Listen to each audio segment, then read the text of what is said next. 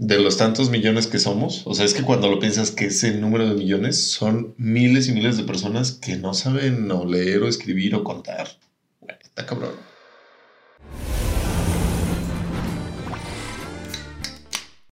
Ay, hola, buenos días México, buenas noches Kiev. ¿Cómo se encuentran esta noche? Día, tarde, mañana, no sé qué hora me escuchan, me vale madres. Nosotros somos Mariana y Roy. Y el día de hoy vamos a hablar de un tema un poco actual y no tan actual a la vez, que es sobre la educación en general, pero enfocado en la educación en México. La educación en México es un muy mal tema. No me refiero a que no vamos a hablar de él, sino a que esta plática no va a estar bonita. Exactamente. esta plática... Si, si están teniendo un mal día y quieren buenas noticias, este, tal vez este no es el momento. Vayan a otro de nuestros Pero bueno, El de Año Nuevo está lleno de magia. Probablemente los hagamos reír, así que síganle. Cuéntanos. Tú, tú, cuéntale un poquito a la audiencia. ¿Has sido maestra? Sí, yo soy maestra y tengo 10 años dando clases. ¿Llevan 10? Eh, sí, llevan 10. Somos tan grandes. Bueno, el punto es ¿Qué hay con la, hay con la educación en México actual, no? Con esta onda de la pandemia y todo, la modalidad virtual es un caos, ha sido difícil, tanto para los estudiantes como para los maestros. y no solo para, o sea, ni no solo estudiantes ni no solo maestros, pregúntale a los padres de familia, las madres, madres solteras, padres solteros, todos ellos a todos. Ha sido un cambio brutal. para todos, muy complicado. Pero hay varios temas que ah, me hacen enojar demasiado. El primero de, de ellos es los papás que sienten que están haciendo el trabajo de los maestros. No están haciendo nada del trabajo de los maestros. Son una parte. La, la educación, a mi punto de vista, se basa en una trifuerza, por así decirlo. Ay, güey. Eh, la trifuerza. Entonces. La Santa Trinidad. La, Santa Trinidad educativa, catedrática. Entonces, eh, la base, pues obviamente es la escuela, la institución, es decir, los maestros, docentes. La otra parte es obviamente el alumno y los padres. Esas tres partes son las que conforman esta unión. Si una de ellas falla, si una de estas falla, la educación no termina siendo la óptima. O sea, hay educación, pero podría estar mejor. Estoy muy de acuerdo en eso. Eh, siento que de hecho los padres son una parte mucho más importante que el maestro. O sea, no es como para disminuir la, claro, claro. el mérito al maestro, pero pasas más tiempo con tus padres que en la escuela. Entonces, si le aprendes cosas que no deben de ser a los padres, pues pasa a valer madres lo que diga el maestro. Exactamente. Entonces, bueno, también vamos hasta al punto de que México, pues es un país mm, en vías de desarrollo, ¿no? Para decirlo. Como desde hace 80 años o más. o más. Entonces, eh, México tiene un Internet fatal. Muchas... Eh, Mira, y eso estamos hablando de los lugares que tienen internet. Exactamente, a eso iba a ser la siguiente parte. Con la pequeña investigación que yo hice, estaba viendo que, uh, o sea, en una buena escala, o sea, viéndolo a buenos números, uh, un 63% de México le llega bien el internet. Uh, solo hablando de alumnos de escuelas. Entonces, imagínate ahorita que están con las clases virtuales. Güey. Sí, es, es todo un tema, ¿no? Por ejemplo, bueno, en mi caso, eh, cuando estaba trabajando en la secundaria, fue cuando empezó toda este, esta situación en marzo, ¿no? De que yo andaba de viaje, regresamos y pues que ya no hay clases, ¿no? Porque cuarentena y tal.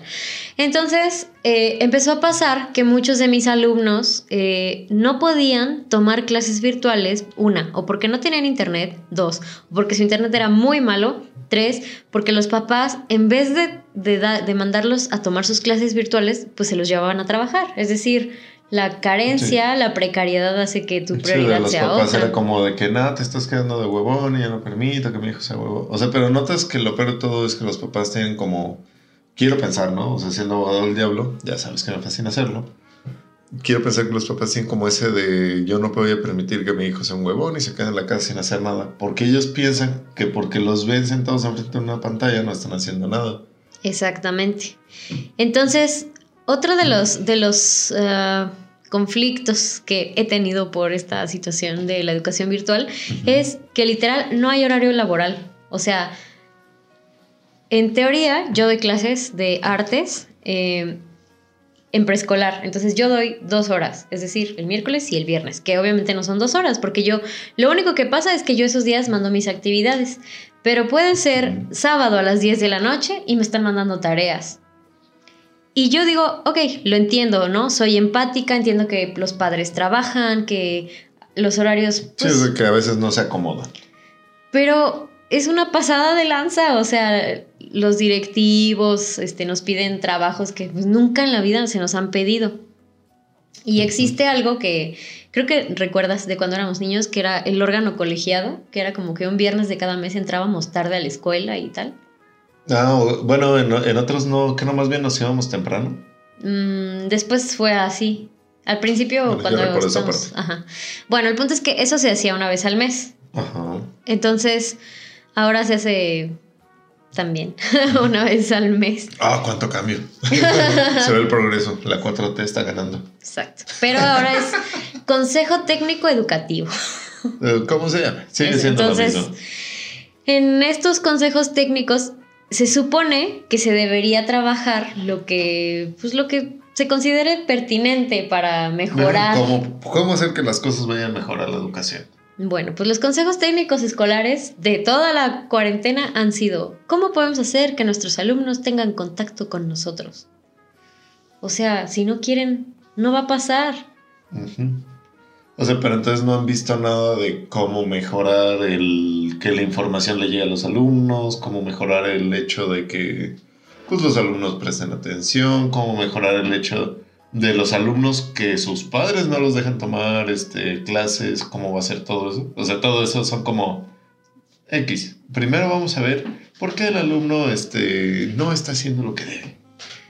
O sea, sí se ha visto todo lo que tú dices, pero todo es culpa del maestro. Ah, ok, O sea, no te, entonces, no, no, no te ponen ¿por qué no sabes hacer tu chamba? no, o sea, no, ¿por qué no te ponen atención? No, pues es que no han tenido contacto porque en su familia no tienen este acceso a internet, ¿no? Trabajo en escuelas públicas, entonces, bueno. Pero también pasa que, por ejemplo, se nos pidió, no, pues qué estrategias tú vas a tomar como maestro para que el alumno coopere contigo, para que el alumno, el papá tome conciencia y todo y tal. Entonces tú dices, no, pues le voy a marcar papá por papá, así de qué onda, este soy la maestra de tu hijo, esto, esto, esto, ¿por qué no has estado atento a las clases, tal? No, sí, maestra, ya voy a ponerle de mi parte y todo va a estar bien. Una semana te cumplen, luego desaparecen. En el consejo técnico te piden eh, estadísticas, ¿no?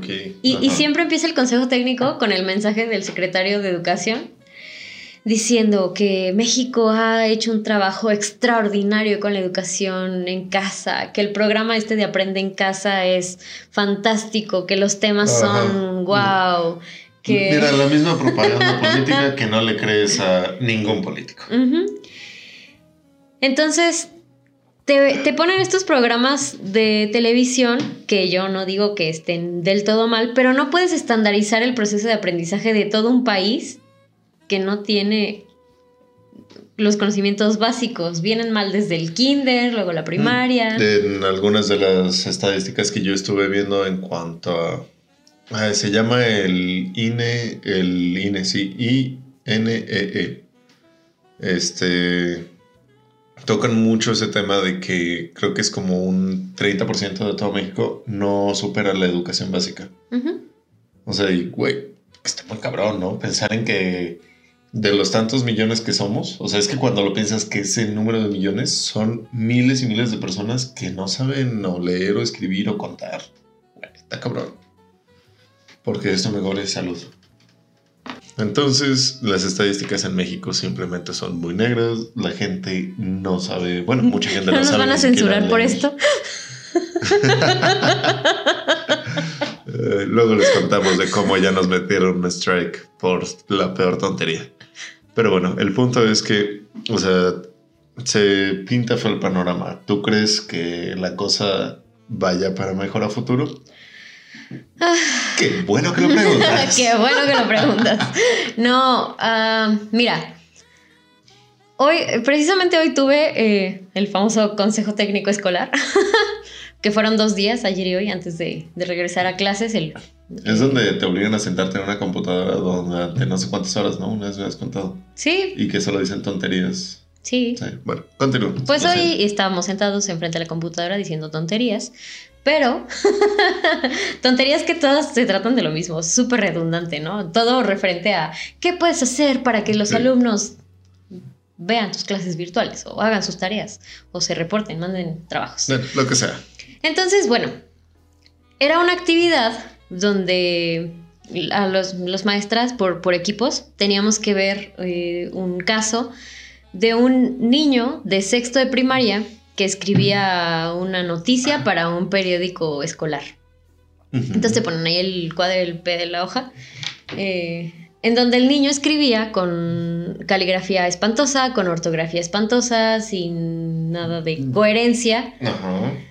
Entonces te hacían tres preguntas con este ejemplo. La primera era, este, ¿qué errores ves en este texto? La segunda, ¿cómo como maestro, ¿cómo retroalimentarías al alumno para que corrija sus errores? Y la tercera e, era, ¿qué impacto tiene que un niño de sexto de primaria sepa o no sepa escribir bien? Ok. Entonces, pues ya cada quien dio su opinión. Honestamente a mí no me gusta opinar porque mis opiniones son un poco diferentes a las demás. Lo que se ocupa hoy en día, porque las opiniones generales nos han traído aquí a donde estamos sosteniendo la educación. Sí, sí, pero el hecho de que yo opine o no, sinceramente, en esas juntas, o sea, que mi opinión sea sincera, no influye nada. O sea, soy un una maestra de quién sabe cuántas, ¿no? Sí, sí, es que es lo malo que las. Todas las opiniones que puedan llegar a ser muy buenas, o sea, que puedan llegar a, a hacer un cambio si se les pone importancia son exactamente las opiniones que se escuchan y solo les dicen así como que gracias. Ajá, exacto. O sea, solo es por cumplir un horario y ya, ¿no? Pero yo pues no me puedo quedar callada a ciertas opiniones. Entonces, para mí... Y eso siempre es bueno, supongo que es como un consejo que le puedes dar a la gente, ¿no? De por más castroso que esté el asunto y por más que a veces sientas que le hablas a la pared, pues... Eh, da una opinión sincera al respecto. eventualmente puede tener frutos, ¿no? Entonces, bueno, continúa, sí, Entonces, bueno. entonces, el punto es que pues las maestras propusieron cosas como de, no, pues le voy a marcar ahí sus errores para que los corrija, le voy a decir no sé qué. Y yo dije, pues, o sea, te entregan algo que tú escribiste mal, te ponen tus tachicitas, te lo regresan y tú qué corriges, ¿no? Si no sabes qué, qué o sea, sabes que está mal, pero no sabes por qué está mal. Ah, ok, o sea, no sabes cómo hacer que esté bien. Exactamente. Entonces, yo les dije, bueno, ah, primero, la primera pregunta era, ¿qué errores hay? Yo dije, no, pues veo errores de caligrafía, de ortografía, de sintaxis de texto, este, etcétera, ¿no? Ya, de puntos de, signos de, de puntuación, ¿no? Comas, etcétera. Le dije, entonces, para solucionar eso, primero pongo al niño a que lea su cosa en voz alta. Si él no le entiendes, ok, no le entiendes, ¿por qué no le entiendes? Es que no sé qué letra es esta. Ah, entonces está mal tu letra, ¿no? Tus letras están mal hechas. Ahora, si lo lees así todo de corrido y todo, pues no hay puntuación, no hay comas, no hay respiraciones. Ok, entonces, ¿en qué momento tú crees que termina una frase? Es como ese meme de la gente se siente confundida cuando las frases no terminan como ellos salchicha. O sea, yo, eh, ok, ok, entiendo ese punto donde dices de vamos a hacer que el niño agarre coherencia por sí solo, pero ahorita tienes este problema donde ¿cómo le vas a hacer eso con todos tus niños?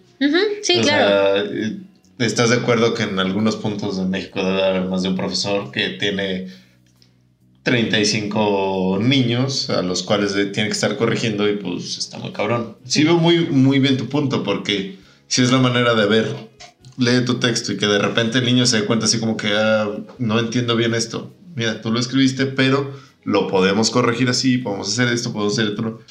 Pero ¿cómo le harías para corregir eso con 50 niños? Es que sí se puede. Hay muchas dinámicas en las que puedes hacer eso. Desde ponerlos a leer una frase en todo el salón. O sea, estrategias hay un montón. Se supone que por eso somos maestros. Pero es que lo malo es que ahorita no tiene salón. Ah, no, por supuesto. Sí, me queda muy claro. O sea, ahorita el problema, ponle que si hay muchos niños que van a estar en tu clase y van a participar y van a decir, el problema son los que no pueden llegar a eso. Es que em, empezando porque las clases ahorita virtuales no son clases como tal, porque, repito, como estoy trabajando en escuelas federales, las clases las dan en la tele. O sea, yo como maestra solo tengo que mandar la actividad para reforzar el conocimiento que la tele les está otorgando. Ah, esto está horrible. es horrible, porque las clases... A ver, a ver, tengo una pregunta. Tú en tu experiencia, fuera de cualquier estadística que haya dado este sí, Trump o, el PG con sus otros datos y todo eso. Tú en tu experiencia, ¿cómo has visto que tus alumnos reaccionan a tus a lo que vieron en la tele conforme a tu conocimiento, o sea, a las actividades? Es que honestamente yo no uso para nada el aprende en casa de la tele. O sea, para mí es una pérdida de tiempo por la clase de música. Las demás yo no las he checado, pero la clase de música está está mal enfocada, tiene buenas cosas, pero está mal enfocada. Entonces, son niños de preescolar. ¿Qué les enseñas en preescolar? Coordinación motriz, ritmo, etcétera, ¿no? O sea, cosas que tengan que ver directamente con la música o con la expresión artística. Y mi pregunta es, ¿qué les están enseñando si no es eso? Les están, les ponen, por ejemplo, eh, algún, el himno, la verga. algún instrumento musical desconocido o eh, sinfónico que está chido, pero no le estás enseñando nada. Solo les pones un instrumento y le dices, este es este, suena así, está padre. O sea, tú, tú quieres intentar abogar porque intenten explotar el, el que hay niños allá afuera que pueden ser muy buenos músicos pero pues el hecho de que tú le digas, oye, esto es un saxofón, no van a hacer que vayan y lo toquen. Exacto. Y si lo tocan, no lo van a hacer bien. Exacto. Es que aparte de un niño de preescolar, un niño de preescolar ni siquiera puede decir bien su nombre. O sea, no le puedes poner sinfonías, no puede decir su nombre, es la realidad. No, no, o sea, no, no, está fuera de, de contexto. Entonces, bueno, ya terminando con este ejemplo, ¿no? Llega, llegamos al punto de la caligrafía. Les dije yo, lo pondría a hacer planas. Uh, no. Planas es anti la NEM, que es la nueva escuela mexicana. Las planas es lo peor. ¿Qué es la nueva escuela mexicana? Es el nuevo programa de la 4T para mejorar la educación. O sea. No va a ser. X. Ah, exacto. Eh, sí, perdón, no quiero politizar. Policitar. Policitar. Yo policito, tú policitas. Pero no quiero politizar, pero 4T no está, o sea, como que lo que intentan, como que no les está sirviendo. Pero bueno. Suena bonito, pero no sale bien. Entonces. Vamos a experimentar con toda una generación que si sale mal, pobres de ellos, ¿no? Ya, ya el, la 4T hizo su experimento, no le salió, pobres de los demás. Continúa. Salud por la 4T. No. Sí, en serio. Ah, bueno, ya que. Entonces, bueno, la nueva escuela mexicana, que es antiplanas, y este, y las maestras así de no, como que planas, y no sé qué. yo, a ver, o sea, no, no, no extrapolemos la situación. Digo, yo vengo de una generación donde me ponían a hacer planas. No llenaba libretas de planas, pero hacía planas. Oye, y no es por nada, pero bueno, al menos tú creo que sí escribes bien. Yo tengo ortografía impecable. Yo gané netas presumir todos los concursos de ortografía de la primaria porque hacía planas. Y yo puedo decirles que yo no hacía todas mis planas y tengo una letra bien fea. Entonces podemos, como una fácil y rápida deducción sin mucho estudio, podemos Según las estadísticas de la entropía de la cruda.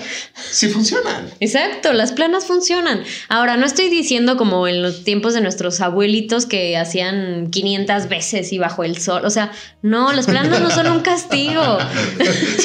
Cargando la mochila con una mano, mordiendo la libreta y escribiendo aquí. Sí, o sea, no, estoy diciendo eso, tampoco exageremos pues, pero las planas sirven para crear hábitos. Entonces tú escribes 15 veces una palabra mal, es muy improbable que te vuelvas a equivocar en esa palabra. Lo más cagado es que acabas de decir algo que para mí le falta un chingo a la educación de México. Bueno, o sea, y yo sé que a mí también dijiste la palabra hábito. Y la única manera de formar un hábito es bajo... Ay, se me olvidó esta palabra, güey. ¿Disciplina? Exacto, güey. Disciplina, güey. Hoy en día somos muy disciplinados, muy indisciplinados. Al menos yo sé que yo lo soy, O sea, ya, por ejemplo, desde que te encuentras el que intenta justificar por qué se levanta tarde la gente. Cuando, güey, no es por nada. El típico, la gente impuntual es más feliz, no más. Sí, no, no eso. A mí sí me enseñaron a ser puntual y la neta, sí es muy castroso que te dejen esperando un rato, güey. Ser impuntual es una pendejada. Pero yo me refiero a todo eso, o sea, que quieren justificar todo. Y todo es para acabar con esa disciplina, güey. Y, por ejemplo, te digo, a mí me cuesta un huevo y la mitad del otro levantarme temprano. Ese, es mi peor martirio en la vida.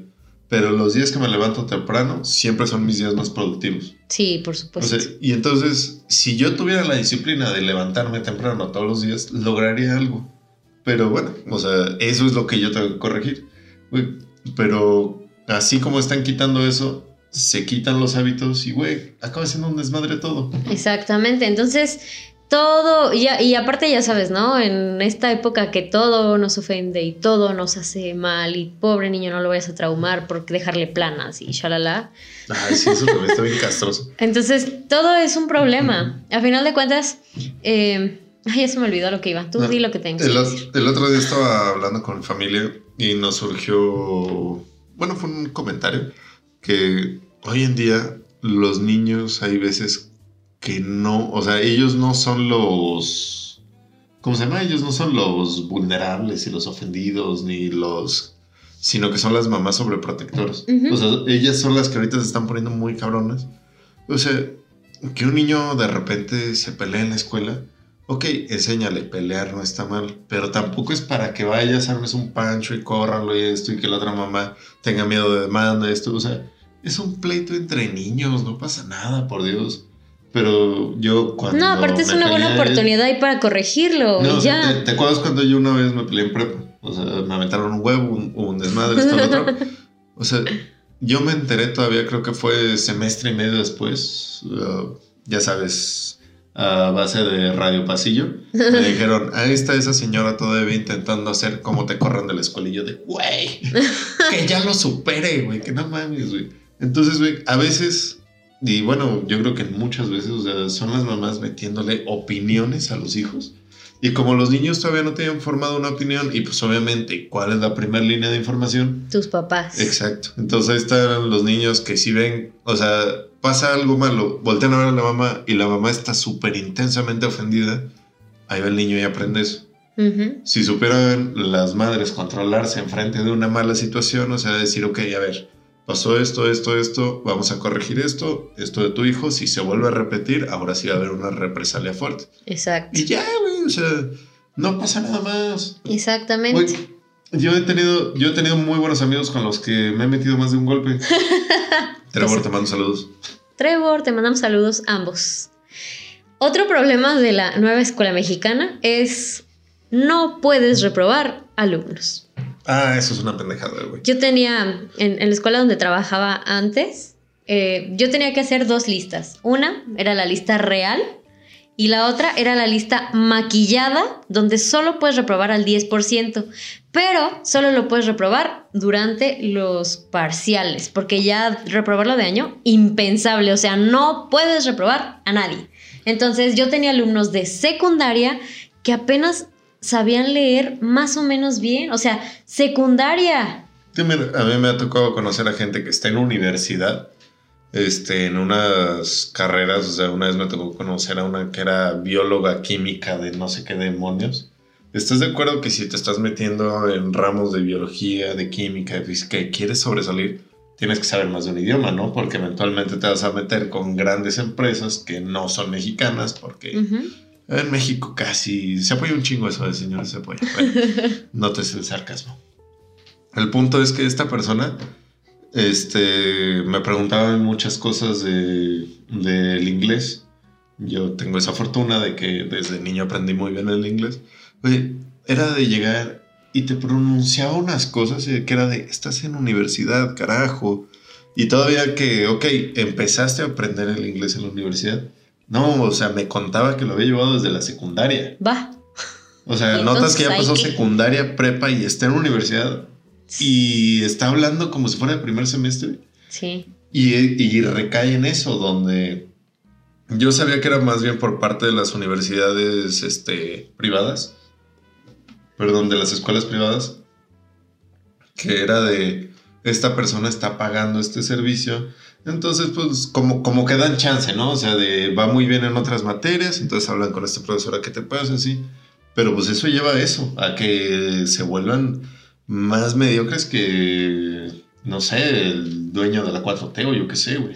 Y el, y el tema, el tema de hoy, de eh, bueno, otro de los, de los debates que, que abrí en mi escuela hoy, de, de hoy, en el CT de hoy, fue que yo les decía, ¿cómo es posible que desde preescolar pasen por alto? O sea, te voy a poner el, el contexto. Tengo 100 alumnos en el kinder.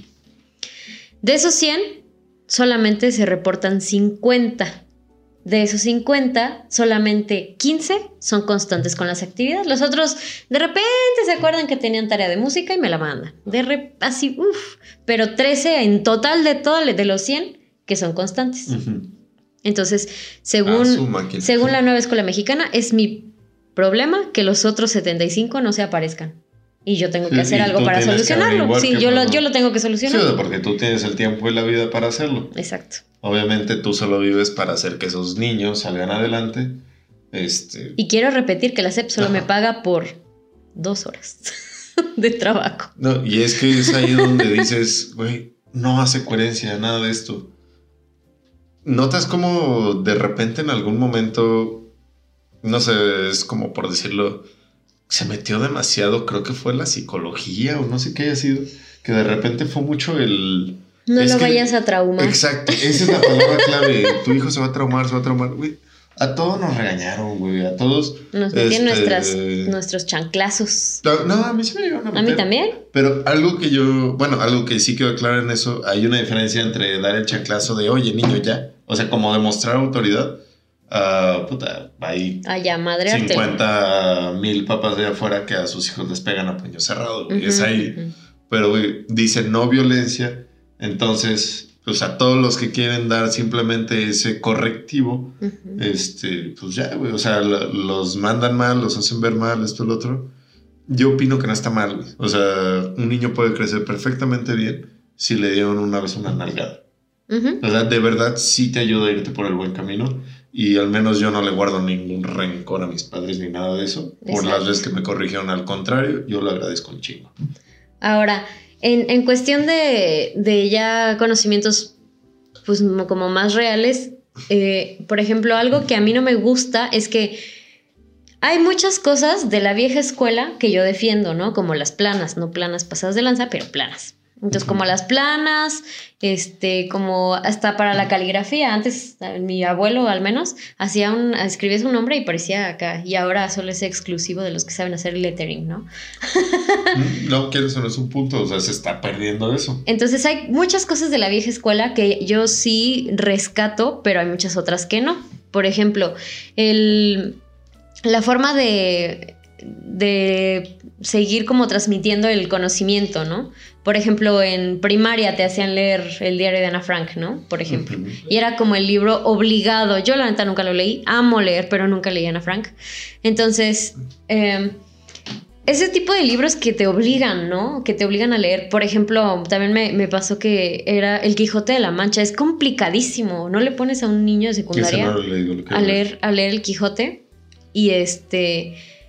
Tiene lenguaje que ya no se usa, o sea, es totalmente obsoleto. Ni siquiera es como para que aprendas palabras, wow, es Mira. lenguaje obsoleto. Creo que más bien lo que deberían de hacer es dar una selección de libros a los niños. O sea, decirles, hay muchas opciones, pero que ellos pudieran elegir. Mira, ahorita seguimos con esto. Saludcita. Puño.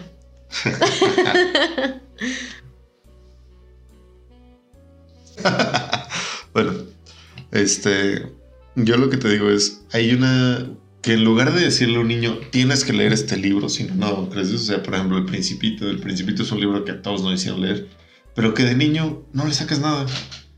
Si en lugar de eso, de niño, te dicen, oye, eh, hay estos 35 libros, puedes leerlos todos si quieres, pero mínimo elige solo uno y que sean libros aptos para los niños. O sea, que ni siquiera sean elegidos por los grandes concejales de la SEP, de quién sé qué, no, que pongan otros niños a elegir sus libros favoritos para que ellos, esos niños recomienden a otros niños. Exacto. ¿Sabes, ¿Sabes yo cómo lo pensé? Yo lo pensé más así. Yo dije, ¿por qué no aprovechar que se ponen de moda algunos libros, este, tanto muy buenos como muy malos? O sea, si ya, si está de moda Harry Potter, pones, enseñas literatura partiendo de Harry Potter. No te tienes que ir a lo más viejo para enseñar. o sea, el punto de partida no necesariamente tiene que ser el Quijote de la Mancha, el Principito, Ana Frank. O sea, puede ser Harry Potter y de Harry Potter decir, enseñar cómo funciona la, redacción, aprendes ortografía, aprendes un buen de cosas con temas que sí le llaman la atención. No, y de ahí creas algo muy importante que es el hábito.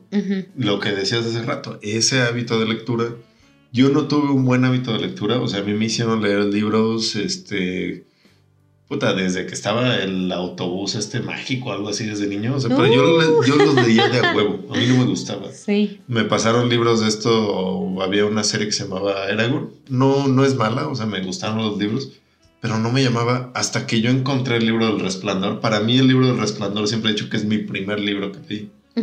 Güey, me lo acabé en una semana, son creo que 600 páginas para alguien que no leía. Sí. Entonces, ayuda, en lugar de que le digas, como dices tú, lee esto, esto, esto, ayuda a que el niño encuentre cuál es su camino.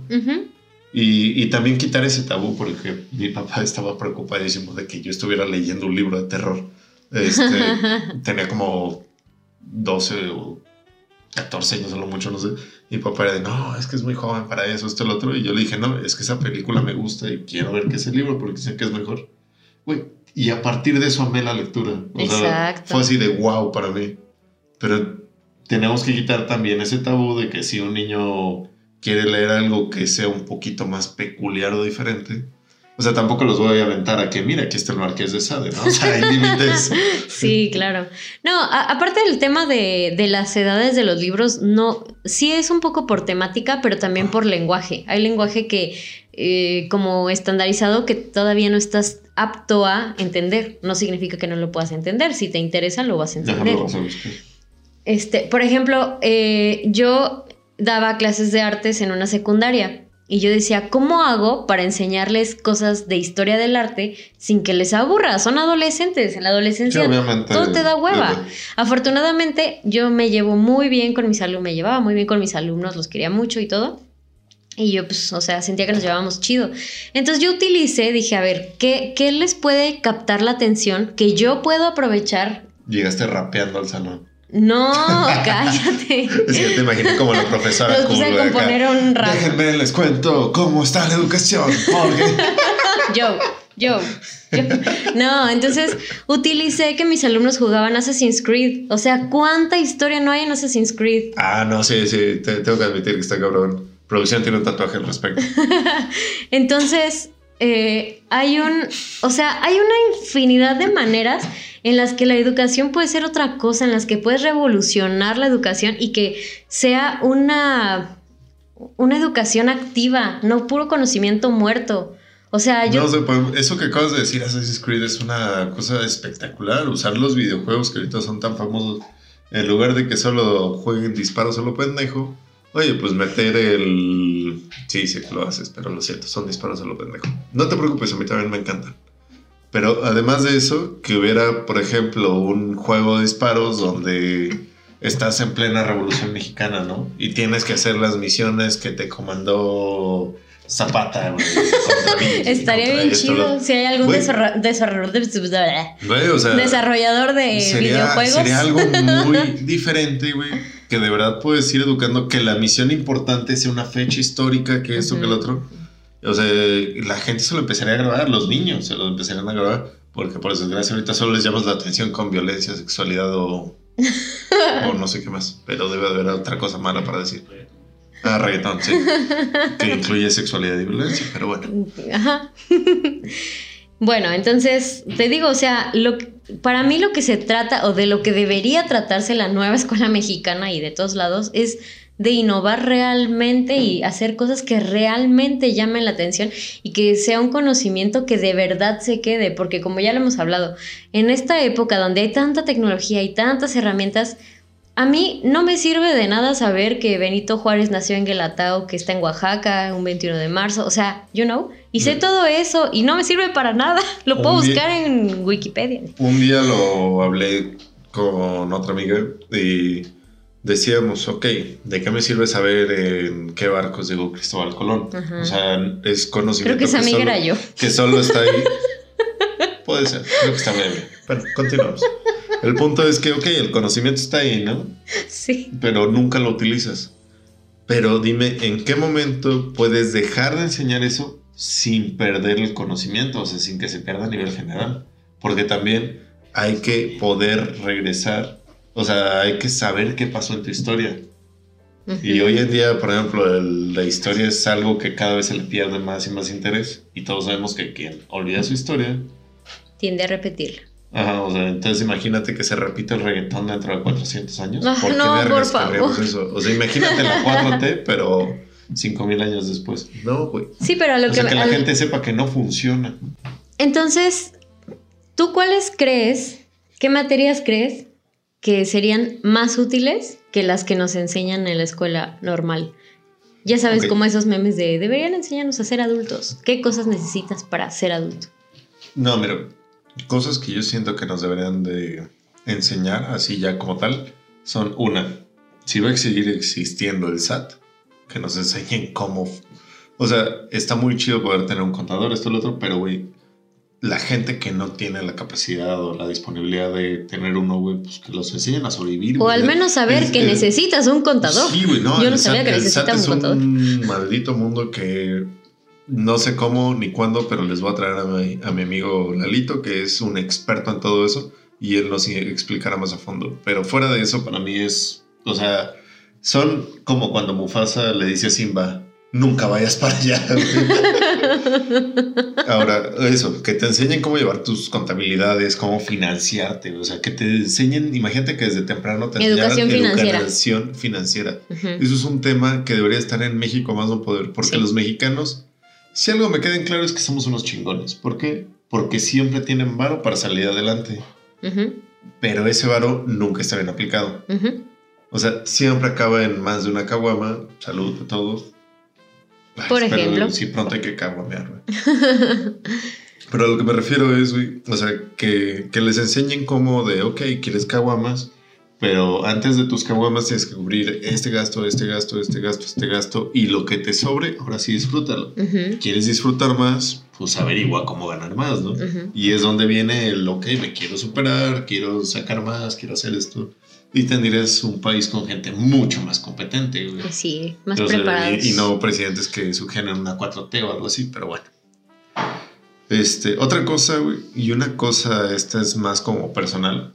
Me fascinaría que se enseñara, no sé si desde niños, tal vez no pondrían ocasión, eh, podrían atención, pero el, la etapa que se considere correcta, que enseñaran como tipo agronomía, o sea, que te enseñaran a... Cultivo mínimo- exacto, sustentable. cultivo exacto que, que cada mexicano pudiera tener en su jardín. Pues mínimo una fruta, verduras, o planta de jitomates, o planta de unas mazorcas, lo que sea, güey, al- algo, o sea, pero imagínate que tú pudieras decir, güey, yo todas De las marihuana ahora que ya se va a legalizar. Yeah. este. Pero imagínate que cada mexicano, o sea, que tú plantaras todas las cebollas que consumes, que tú plantaras tus jitomates, o sea, algo, güey, algo. Yo sé que no vas a plantar todos tus cultivos, pero güey, sí, eso pero pues la apoyaría la economía familiar muchísimo, güey. Haría que la gente estuviera mucho más metida en actividades que fueran más Recreativas, sí. recreativas ellos mismos.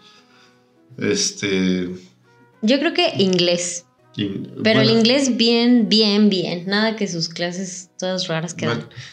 Es que siento que a veces también es difícil encontrar buenos profesores de inglés. Porque, ok, de por sí es difícil encontrar un buen profesor. Ahora ese profesor lo estás limitando a, ok, quiero un buen profesor que se hace más difícil la búsqueda y que sea solo de esta materia. Y esos buenos profesores, pues obviamente están plantados en lugares donde les pagan más, Sí, claro. pues más mejor. ¿no? Pero, pero el inglés te sirve cañón para defenderte Ah, de la sí. vida. Mira, yo lo que te quería comentar es que yo tuve un profesor hace tiempo que creo que antes de que tuviera seis años su hijo, ya le había podido enseñar español, bueno, porque es su lengua madre, inglés, francés e italiano. Súper bien. Güey, el niño, o sea, no te voy a decir que hablaba todos al 100, ¿no? O sea, pero te- al profesor ya le podía responder en el idioma. O sea, si el profesor de repente estaba hablando con él en español, este, le cambiaba la plática a inglés y el niño le respondía en inglés. Ah, qué De chido. repente le cambiaba la plática a italiana y el niño le respondía y era así de, güey, El sueño de mi vida. güey. Todo ese tipo de cosas se tienen que enseñar cuando son muy, muy, muy jóvenes. Exacto. O sea, Es que la gente, la gente no valora la educación preescolar. Mm. O sea, neta, la gente no Sí, valora sí, la hay- educación preescolar. Creen que es la cosas. guardería. Hay muchas cosas que de verdad se podrían hacer en ese momento, pero pues no pasa, güey. ¿Qué le hacemos? Exactamente. Bueno, ¿cuáles podrían ser las conclusiones de este Como tema? Una última, una última pequeña cosa es, güey, si se quiere cambiar a México a través de la educación, no es solo educar a los niños, güey. Los papás necesitan una educación muy cabrona, güey. Porque yo sí he conocido a más de un papá que, pues obviamente no le he dicho, ¿no? O sea, como por decencia, por mantener la paz y el orden. Eh, pendejo yo, la neta, por no causar ese caos que me fascina hacer. Pero, güey, hay muchos, muchos, muchos señores allá afuera que de verdad, y señoras, que de verdad, güey, que, que los eduquen, o sea, que los eduquen a que ellos hagan las cosas bien. Pero bueno, eh, eh, creo que esa es mi conclusión. Empezar por los mayores para que los de la familia eduquen a los hijos. Exactamente. Bueno, muy bien, pues entonces vamos con las recomendaciones. Me toca recomendar música. Espérame, espérame, espérame. Me falta mi noticia, güey. y es una noticia que si hubiera buena educación no estaría pasando. Y bueno, para comprobar que la educación en México no es la única mala. en- no estoy seguro cuántos puntos del mundo, solo investigué la parte de Estados Unidos. Si creían que los tierraplanistas estaban de la verga, pues ahora existen esas personas que se les llaman Mars Flat, Flat Society. O sea, ahora creen que Marte también es plano. Somos tazos, Digo, son se planetazos, ¿entiendes? No puedo ser serio en otro lado. Te mamaste, güey. Salud, te mamaste, Es que estuvimos muy serios todo el podcast, ya. Era el Bueno. momento del relax. Pero solo para que puedan, vayan, investiguen y ríanse como yo me reí un rato. Existen los que creen que Marte es plano, al igual que la Tierra. Creen que los tierraplanistas, la Tierra es plana, güey. Güey, se me hizo una mamada. Quería mencionarlo ahorita porque, pues sí, ¿no? O sea, la falta de educación te lleva a eso. Exacto. Pero bueno, ahora sí, disculpa por interrumpir. Tu recomendación. Te toca la música. Bueno, mi recomendación del día es una. ¿Es una banda? No es Sí, banda. es ¿no? banda. Bueno, una Bueno, banda, Una agrupación. una agrupación musical llamada Coco Rosie. Güey, sí. Lemonade. Sí, y la canción Ah, esa. es Lemonade. Güey, sí. Escúchenla y canten con nosotros. Y Ay, beban cerveza si pueden. No, siempre, siempre beban cerveza. Yo, como tal, les recomiendo que empiecen a leer los libros básicos de la SEP. Español lectura. Sí, español lectura. Una, ten- tenía un perrito de, con manchas de Con manchas colores. de colores. güey. O sea, no es tan mal libro, güey. ¿Sabes qué es lo peor? Que tal vez nuestros. Que venía el cuento de Paco el Chato. Y el de los tres monos, güey, también.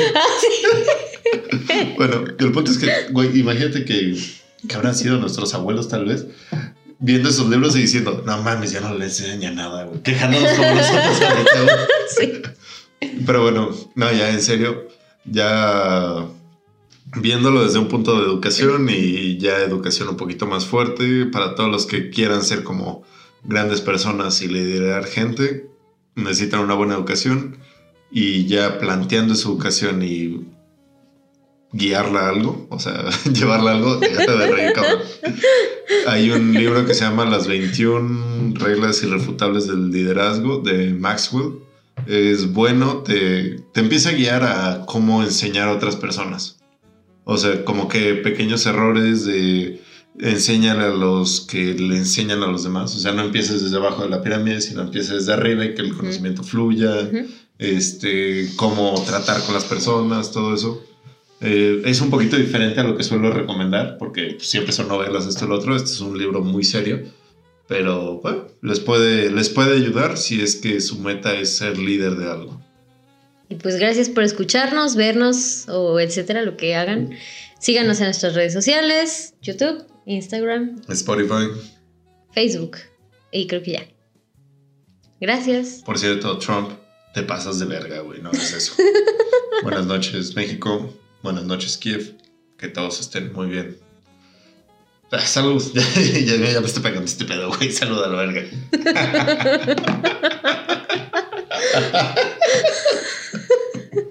ya está pegando este pedo.